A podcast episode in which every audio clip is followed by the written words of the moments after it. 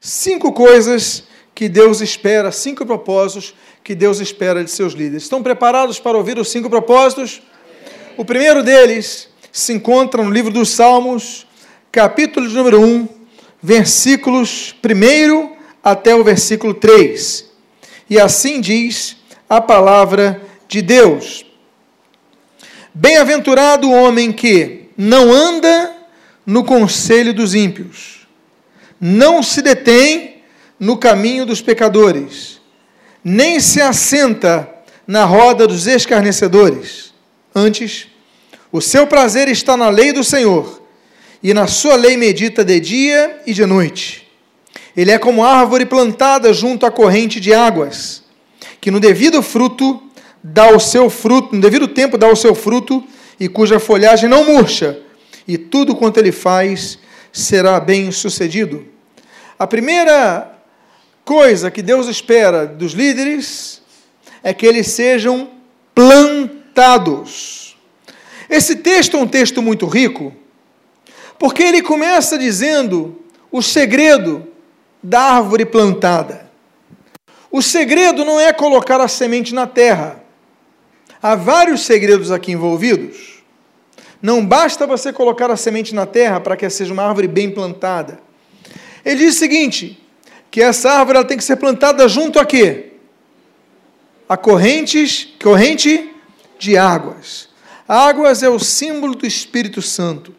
Ser plantado é algo que nós temos observado nos dias atuais, que tem sido cada vez menos frequente e tradicional nas igrejas. Porque as pessoas hoje não ficam mais nas igrejas. As pessoas hoje fizeram uma pesquisa que as pessoas hoje mudam de igreja de dois a quatro anos nas igrejas, elas mudam de igreja. Quando a pessoa tem mais de cinco anos, é mais difícil sair. E quando a pessoa tem mais de 10 anos, essa não sai mesmo. Ela ama aquela igreja mesmo, tem compromisso. Mas a pessoa que está entre 2 e 4 anos, ela se enjoa do louvor, ela se enjoa do pregador, ela discorda do líder, ela discorda dos horários, ela começa a procurar algo para criticar e ela muda da igreja. Se o pastor pregou sobre algo, ela falou, ah, falou para mim, eu vou sair da igreja. Se o pastor não falar sobre ela, só deixou de te dar um recado que eu precisava, ela sai da igreja. Se o pastor usa uma roupa informal, ah, está muito bagunçado, vou sair da igreja. Se o pastor usa um terno e gravata, está muito tradicional, vou sair da igreja. Se o louvor está alto, vou sair da igreja, que é um louvor moderno. Se o louvor é tradicional, essa igreja é velha, vou sair da igreja. Achar desculpa, todo mundo vai achar sempre.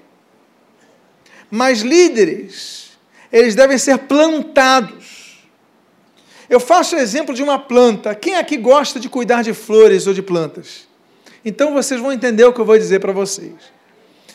Se eu pegar duas plantas iguais, eu compro as duas plantas iguais. Compro ali na, na, na floricultura duas plantas bonitas, iguais, mesmo tamanho, mesma. igual, iguais. As duas estão em dois vasos. Eu pego uma planta e todas, uma delas eu deixo naquele vaso e rego coloco no sol, tudo certinho, a outra também, só que tem um detalhe. Com essa segunda planta, eu pego e toda semana eu mudo de vaso. Eu tiro do vaso coloco em outro. Aí eu rego, coloco no sol, tudo certinho. Na outra semana eu tiro de um vaso coloco no outro. Eu rego, coloco no sol, tudo igual a outra. A única diferença é que toda semana eu vou trocar ela de vaso. Eu faço uma pergunta: depois de um ano elas vão estar iguais? Sim, você que entende de planta, sim ou não? Por quê? Porque a raiz ela precisa se estabilizar. Há pessoas que ficam mudando a todo momento e não se estabilizam. Há pessoas que ficam mudando de igreja a todo momento e não se estabilizam. E vai passar o tempo, você vê que não estabilizou, você não se desenvolveu naquela igreja. Então a primeira coisa que nós devemos fazer é tem que ser plantado junto com corrente de águas, porque aí é a importância do líder da igreja. A igreja tem que ser uma igreja onde a palavra de Deus é pregada e conduzida pelo Espírito Santo de Deus, fluindo esses rios de água viva, mas fluindo então a palavra de Deus. Deus tem que falar. Há pregações que nós ouvimos, eu pelo menos ouço pregações que só informação. Eu preciso, Deus me traz uma palavra, eu preciso uma palavra. Claro que a culpa não é do pregador, é minha também. Mas Deus tem que falar, e tem pregações que às vezes são exibição de conhecimento. Às vezes a pregação é qualquer coisa para tampar o tempo. A pessoa não se preparou. O líder tem que preparar a palavra, o líder tem que orar pela palavra. Tudo que vocês aprenderam na escola de líderes. Nós temos que orar pela palavra, pedindo Deus dá uma direção através dessa palavra. Claro que imprevisto pode acontecer, não houve tempo suficiente, mas o padrão é esse. O padrão é se preparar para a palavra, orar pela palavra, pedir direção a Deus pela palavra. Por quê? Porque essa árvore ela vai ter uma boa raiz quando ela está plantada em boa terra, mas ela está junto à corrente de água. Mas olha só, para que isso aconteça, nós temos que iniciar observando. É o homem que não anda no conselho dos ímpios, nem se detém no caminho dos pecadores. Conselho dos ímpios. Nós estamos numa época que todo mundo dá conselho na internet. O que nós temos de pessoas que não estão com raiz em igreja nenhuma, falando do Evangelho, como diriam os mais antigos, não está no gibi. É muita gente que saiu das igrejas, se decepcionou, se desviou, diz que não está desviado, mas está desviado, não vai à igreja nenhuma, fica só criticando a igreja. E quer ficar dando lição de moral quem está firme na igreja. Nós temos que valorizar os que estão firmes nas igrejas. Nós temos uma multidão de pessoas que estão atacando a igreja, mas não é o incrédulo, não é o cara que se diz crente. Não, não precisa de cobertura espiritual, não precisa de igreja, não precisa congregar, não precisa. Eles ficam colocando, são exatamente o conselho dos ímpios. São pessoas que não têm piedade. Porque não existe local melhor que a história mostra que a igreja para a pessoa desenvolver. Não existe. Não é a tua casa. Não é a casa dos seus amigos, é a igreja. É o local que a história mostra que mais houve salvação é dentro da igreja. Onde mais houve pregação da palavra é na igreja, onde mais instrução bíblica na igreja, onde mais pastoreio e cuidado é na igreja. Não existe lugar mais importante que a igreja. Não estou falando de denominações, estou falando as igrejas. Seja a igreja da Nova Vida, a Assembleia de Deus, a Batista, a Presbiteriana, qual for. Mas nós temos que defender a igreja. A, o congregacionalismo das igrejas, nós temos que defender. Então, nós não podemos andar no conselho deles, nós não podemos, nós ouvimos demais pessoas na internet. Tem momento que você deve dizer basta. Tem momento que você precisa dizer: eh, olha, tchau, vai se converter, vai orar, vai buscar poder, meu querido. Você fica discutindo, o cara só quer discutir, não tem nada a perder. Quem já lidou com gente assim? Diz para a pessoa que está do seu lado: gente complicada essa, né?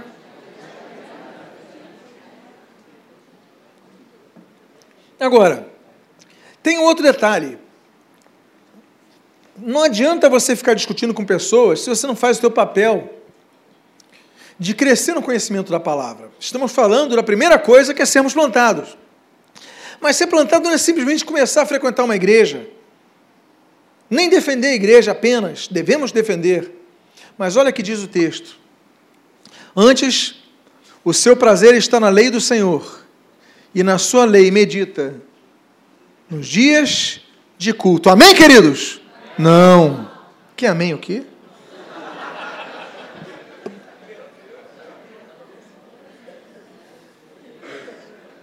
Eu peguei uns 20 aqui hoje. O pior é que teve missionário dando amém. Por isso que eu coloco eles na fila do meio. Porque as primeiras fileiras eu sei até quem foi.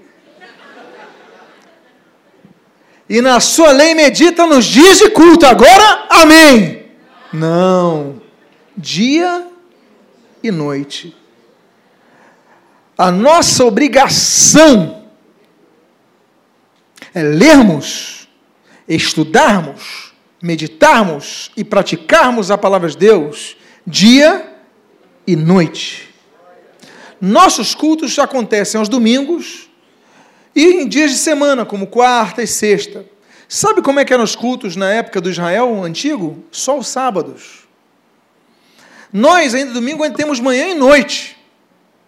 Eles só tinham aos sábados. Era uma vez só por semana.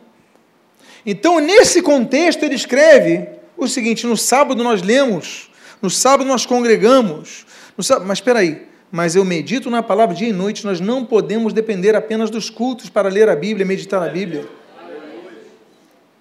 Vocês querem ser pessoas plantadas, não basta frequentar a igreja, tem que fazer o dever de casa, ler a Bíblia e ora na sua casa todo dia.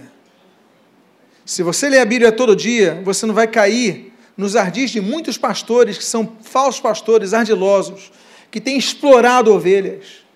Por quê? Porque você vai ter a palavra de Deus.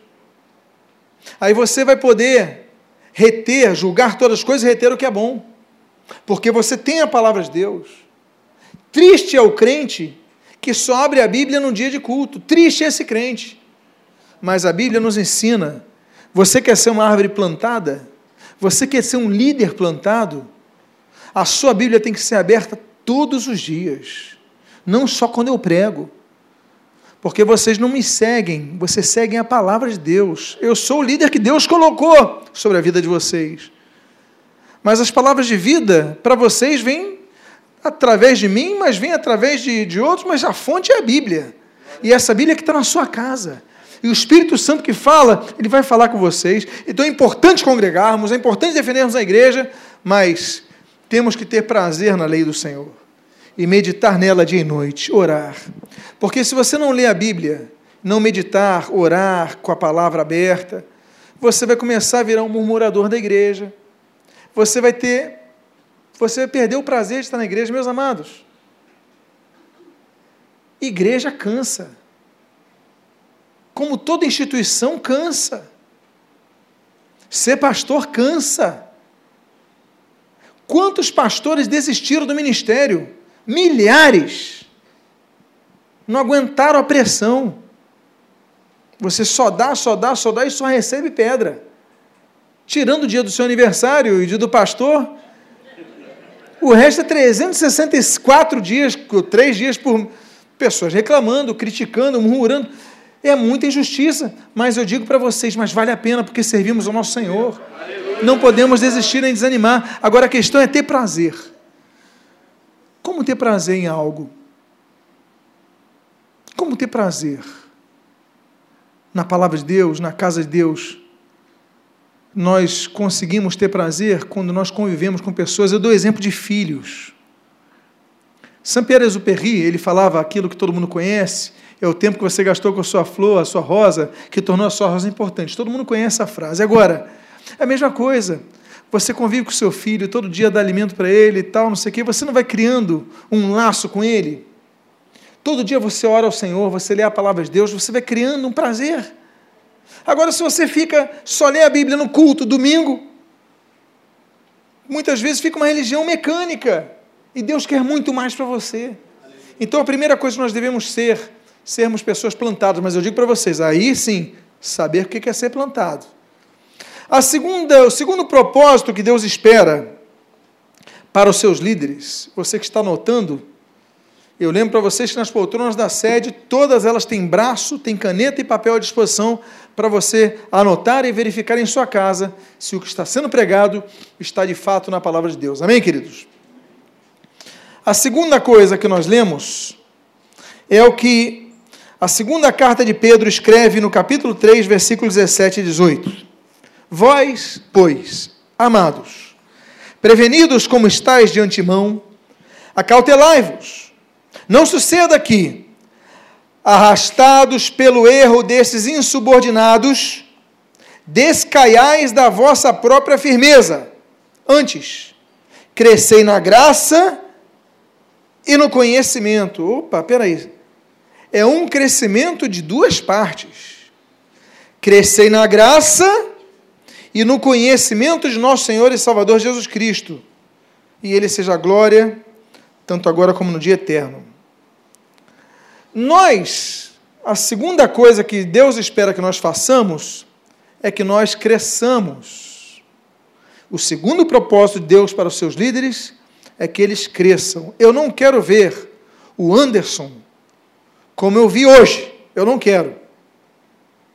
Eu não quero ver o Flávio, como eu vejo hoje, não quero. Nem o Ronald, como eu vejo, o pastor Ronald, perdão, como eu vejo hoje, não quero. Eu quero que eles cresçam. Eu gostei muito quando o pastor Tadeu falou que a igreja da Formiga foi aberta pela igreja da usina que ele pastoreava. Eu fico feliz. Por que, que eu fico feliz? Eu fico feliz porque porque ele teve uma visão de abrir igreja. Não dependeu mais de mim. É bom quando não depende mais de um líder para o evangelho crescer. Sabe quem abriu macacos? Foi Vila Isabel. O pastor Alexandre Gama botou no púlpito um dia na cabeça, os irmãos de Vila Isabel estão aí, cadê os irmãos de Vila Isabel? Ele não falou assim, vamos abrir macacos. Mandou procurar, achou o local. Ele falou, pastor, achamos um local. Eu dei glória a Deus, vamos em frente, vamos lá. E... Mas é isso. Eles estão crescendo. É que João Batista falou: importa que ele cresça ou diminua. Agora, Deus espera que nós cresçamos. Deus espera que eu, Lutero, seja melhor daqui a um ano do que eu sou hoje. E eu espero agradar meu Deus com isso. Eu espero estar melhor. Deus espera que você seja melhor do que você é hoje. Deus espera que você esteja melhor que, que está hoje. Deus espera que você esteja produzindo mais do que está hoje. Deus espera o nosso crescimento. Agora, são dois crescimentos: na graça e no conhecimento. Graça não depende de nós, é graça. E a graça está atrelada exatamente à nossa limitação, porque a Bíblia diz que o poder de Deus se aperfeiçoa em nossa fraqueza. Por isso que a graça de Deus nos basta.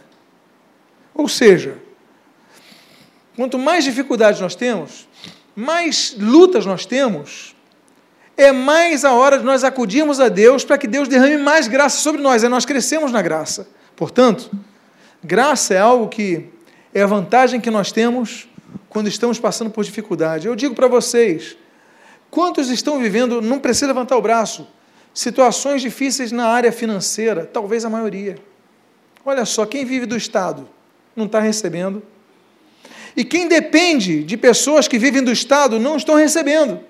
Afeta o comércio, afeta os escritórios de advocacia, afeta dentista, afeta tudo. Porque o governo está numa situação que gastou mais do que tinha, houve roubo, Deus está efetuando, creio eu, juízo no atual momento.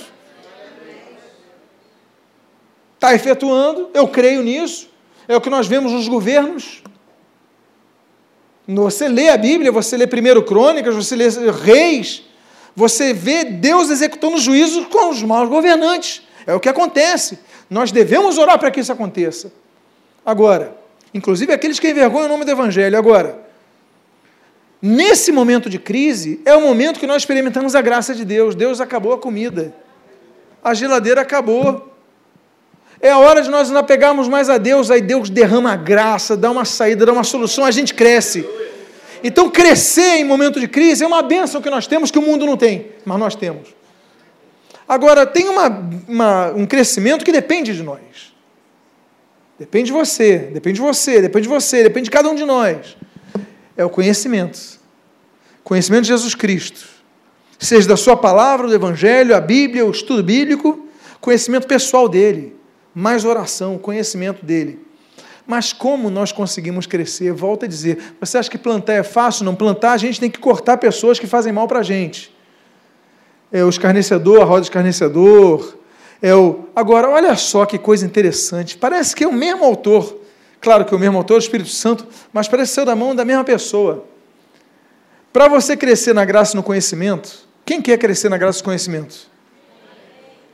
Para que isso aconteça, primeiro, acautelai-vos, não suceda que arrastados pelo erro desses insubordinados, desses caiais da graça, da própria firmeza. Insubordinados, pessoas que um dia, insubordinados, pessoas que não querem se subordinar à liderança Olha, muita atenção com crente que não se submete à liderança. Está cheio, a internet está cheia. Geralmente são fracassados na fé. A Bíblia diz: arrastados pelo erro desses insubordinados. Por quê? Porque eles estão arrastando pessoas. Se você quer crescer na graça e no crescimento, você não pode ficar ouvindo essas pessoas insubordinadas. Ouça quem tem uma liderança, quem está subordinado a alguém. São pessoas que tinham altares ao Senhor e hoje têm altares da idolatria. A Bíblia fala de sete altares levantados para idolatria, de pessoas que nós temos o altar de Arão, Êxodo 32. Você lembra Arão, irmão de Moisés, homem falou para Faraó, viu todos os milagres, levantou um altar ao bezerro a Renfã, ao bezerro de ouro. Nós temos um outro altar que é o de Balaão, números 23. Nós temos outro que era um profeta, que Deus usou inclusive, mas era uma pessoa que se vendia. Ele levantou o altar para a idolatria. Arão, Balaão, nós temos Joás, Juízes 6, levantou o altar para a idolatria. Nós temos Jeroboão, primeiro, primeiro Crônicas, primeiro Reis, levantou um altar para a idolatria.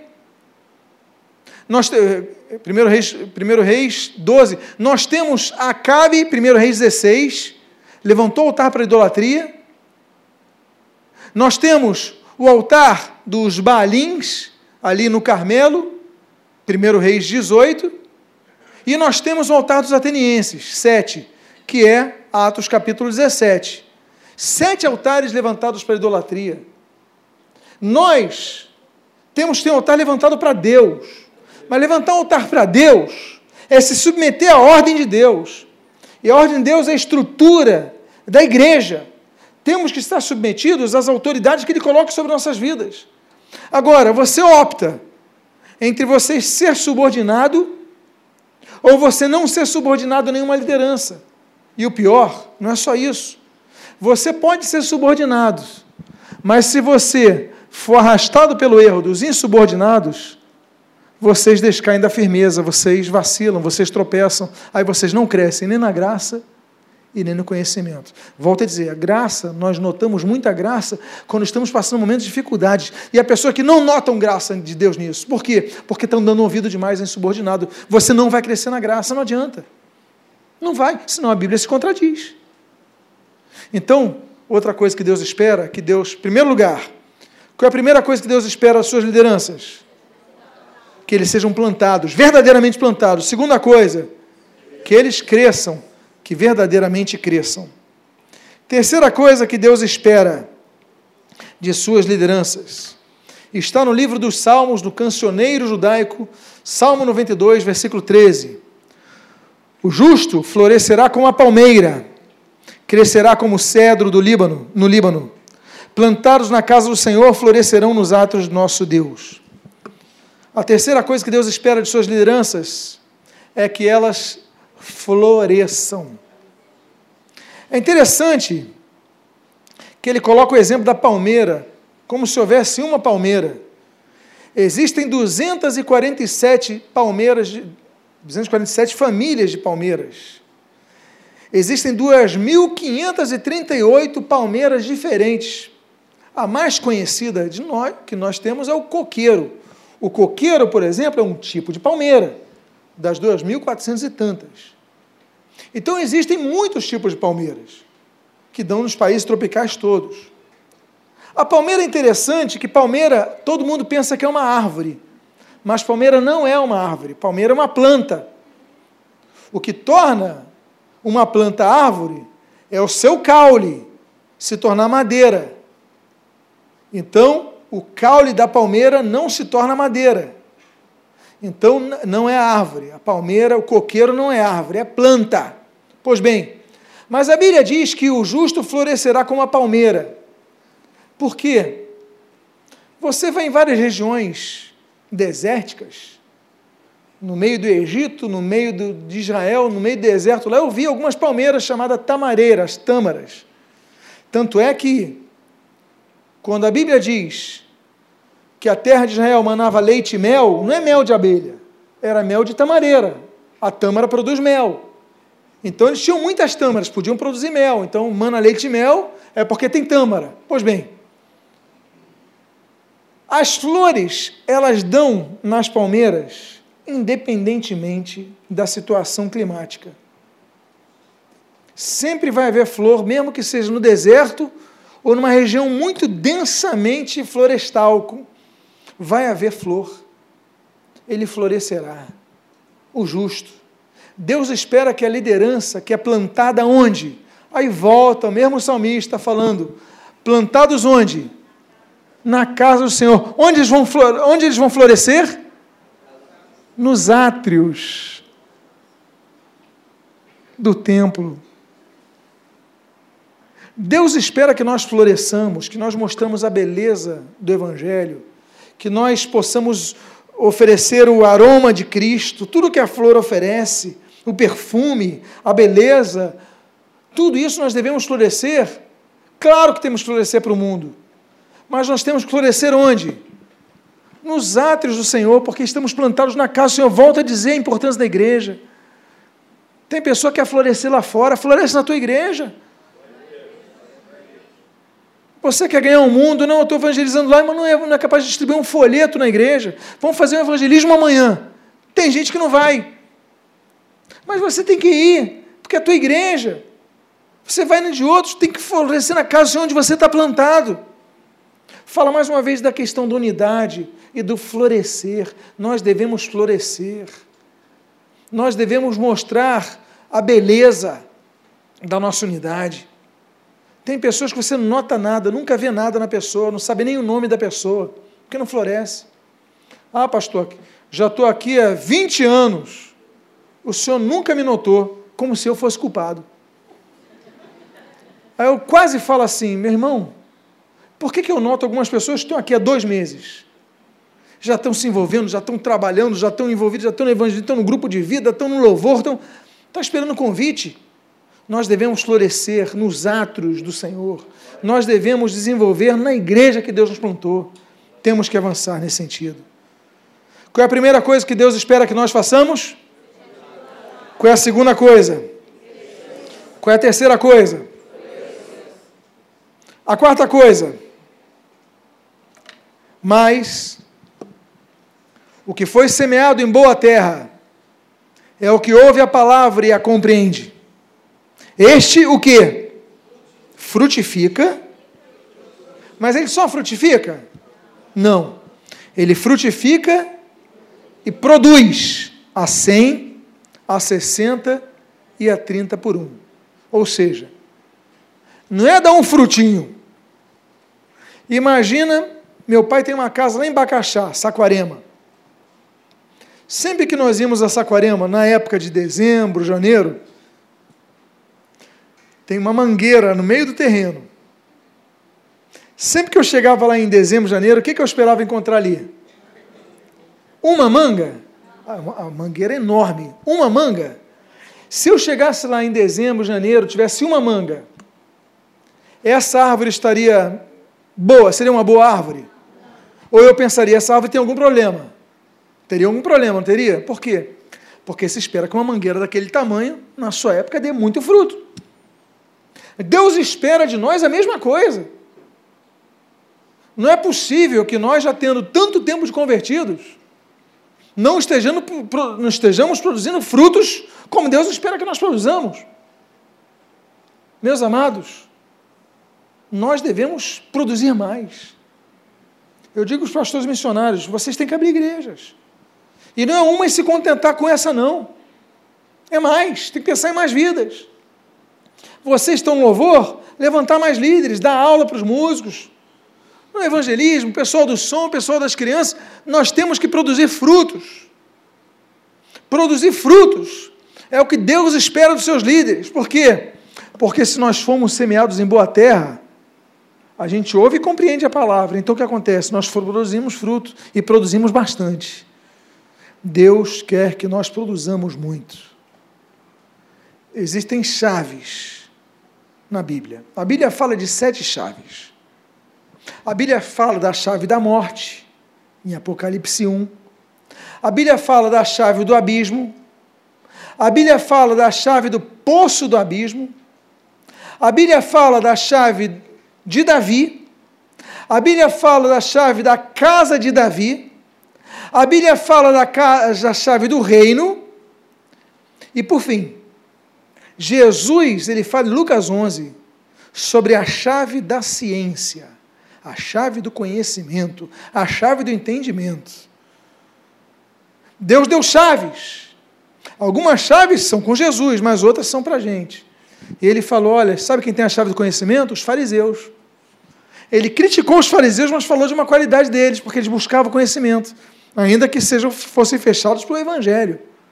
Mas eles tinham conhecimento, tinham a chave do conhecimento, como Jesus fala Lucas 11, se não me engano, 52 versículos. Pois bem, nós devemos, tendo acesso à chave do conhecimento, pela iluminação do Espírito Santo, tendo acesso à Bíblia, o entendimento que nós devemos frutificar, meus queridos.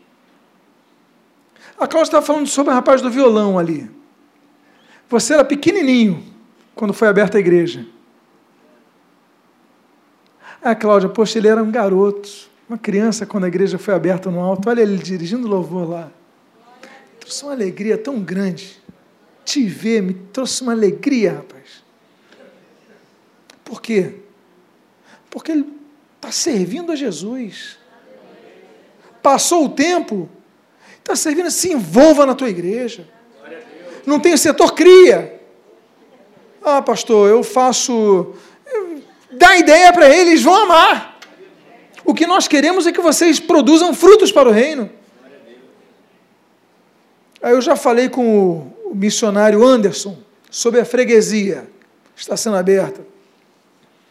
Ele falou: Não, pastor, já tem uma irmã lá que eu já sei que vai ser minha, vai ser uma diaconisa lá, vai ser trabalhadora. Já visitei e tal. Ótimo, já tem que ter visão disso mesmo, já botar para trabalhar. Vamos levantar pessoas, preparar pessoas, mas vamos produzir frutos. Eu quero produzir frutos, mas eu quero que vocês produzam frutos. E vocês devem desejar que suas ovelhas produzam frutos. Sabe por quê? Porque é para Cristo. Porque se a árvore foi é boa a terra, é boa a terra do Andaraí. A semente é boa, a palavra de Deus é pregada lá. A terra é boa, os corações são férteis. Então tem que haver frutificação na igreja. Tem que haver na usina, tem que haver no alto, tem que haver em Vila Isabel, tem que haver na Tijuca, tem que haver. Deus espera que nós frutifiquemos. Diga à pessoa que está do seu lado que em 2017, profetiza para ela, você, você frutifique mais do que nunca.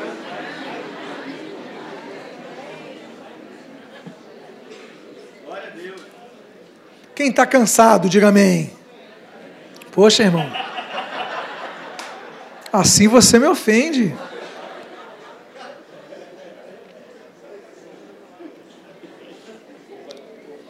Esses bereanos são fajutos, hein?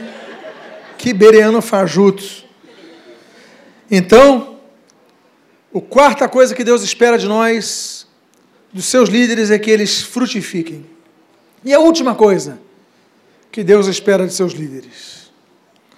A quinta e última coisa não fostes vós os que me escolhestes a mim.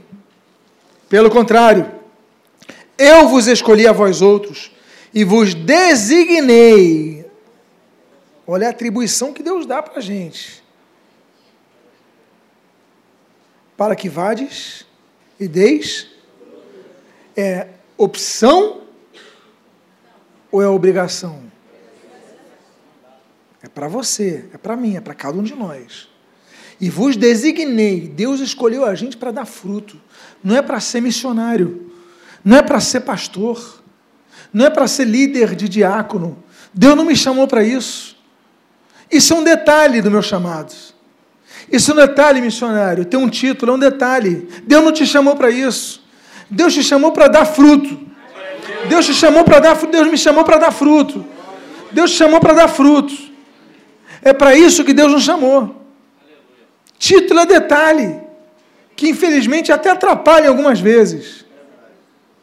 Agora, não é só dar fruto.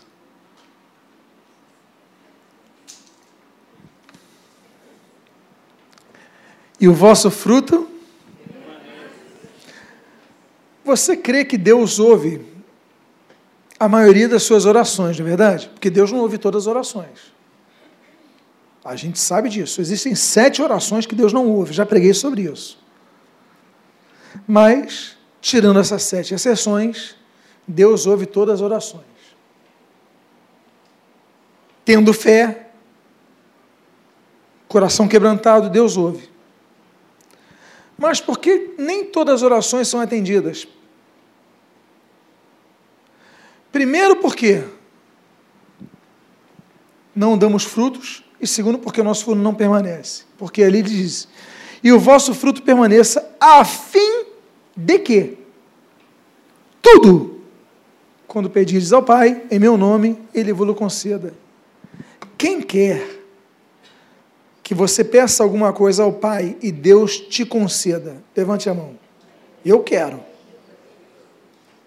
Tem um condicional para isso? Tem. Não é só pedir. Quem dera fosse só pedir. Não, pastor, mas eu peço com fé. Espera aí, aqui não está falando de fé. Aqui está falando que, a fim de que, ou seja, para que Deus atenda os meus pedidos, Ele não está falando de fé. Ele está falando de frutos. Eu tenho que produzir fruto, e em segundo lugar, meu fruto tem que permanecer, o que é mais difícil. Isso é difícil. Já tive muitas coisas que frutifiquei e que o fruto secou. Muitas. Mas eu luto para que isso não aconteça. Nós devemos lutar pelos nossos frutos. Quando eu falo das colunas para a freguesia, eu estou lutando para dar fruto ali. Para a igreja conseguir se manter nos primeiros meses. Temos que lutar. Temos que lutar para que as nossas orações sejam ouvidas e respondidas, dar fruto, e os frutos sejam amplos, a 100, 60, 30 por um. Agora, o nosso fruto permaneça. Devemos fazer uma reflexão. O que nós temos produzido ao Senhor? Eu quero fazer um convite a você que vem nesse culto, que fique de pé que nós vamos fazer uma oração. Eu vou convidar todos os pastores missionários que se afilherem aqui, estendam suas mãos para a igreja. Nós vamos orar por sua vida, para que você possa estar verdadeiramente plantado, e para isso, deixa de dar ouvido ao murmurador. Para que você cresça, e para isso, deixa de dar ouvido para insubordinado para que você cresça, frutifique e seus frutos permaneçam. Se você é uma dessas pessoas, levante suas mãos assim, como estivessem recebendo, nós vamos orar por sua vida. Pai amado, estamos agora não apenas orando a Ti, mas ministrando sobre o povo. Em nome de Jesus, nós abençoamos a vida do Teu povo. Nós pedimos sobre cada filho Teu aqui presente, sobre cada servo. Pai, os pastores e missionários estão com seus braços estendidos como nós lemos nas páginas das Escrituras, o presbitério erguendo suas mãos, levantando suas mãos, nós abençoamos o teu povo, pedindo: tem misericórdia nossas vidas, perdoa nossas falhas, e que nós possamos estar firmados, nós possamos estar estabelecidos na tua casa, nós possamos estar frutíferos, crescentes. E Deus pedimos, dê-nos força, graça, inteligência, sabedoria vinda do alto, para que nossos frutos permaneçam. São as tuas bênçãos que nós rogamos sobre nossas vidas. O missionário já orou aqui há pouco sobre cada igreja do ministério. Nós te louvamos sobre isso e nós pedimos: derrama a sua graça sobre nós. Que cada um aqui possa ter um filtro na, a quem ouve, ser uma pessoa que leia a tua palavra, medite nela dia e noite, não apenas domingos, não apenas quartas, não apenas no CCM, Deus seja todo dia desenvolva um prazer na tua palavra, na tua obra, consequentemente. Renova aquele que está cansado aqui, renova aquele que está abatido aqui, renova aquele que está desanimado, que são daqui revigorados em ti. Abençoa o teu povo, Pai. Abençoa-nos o que nós pedimos. A tua graça sobre nós, nós te agradecemos em nome de Jesus. Amém e amém.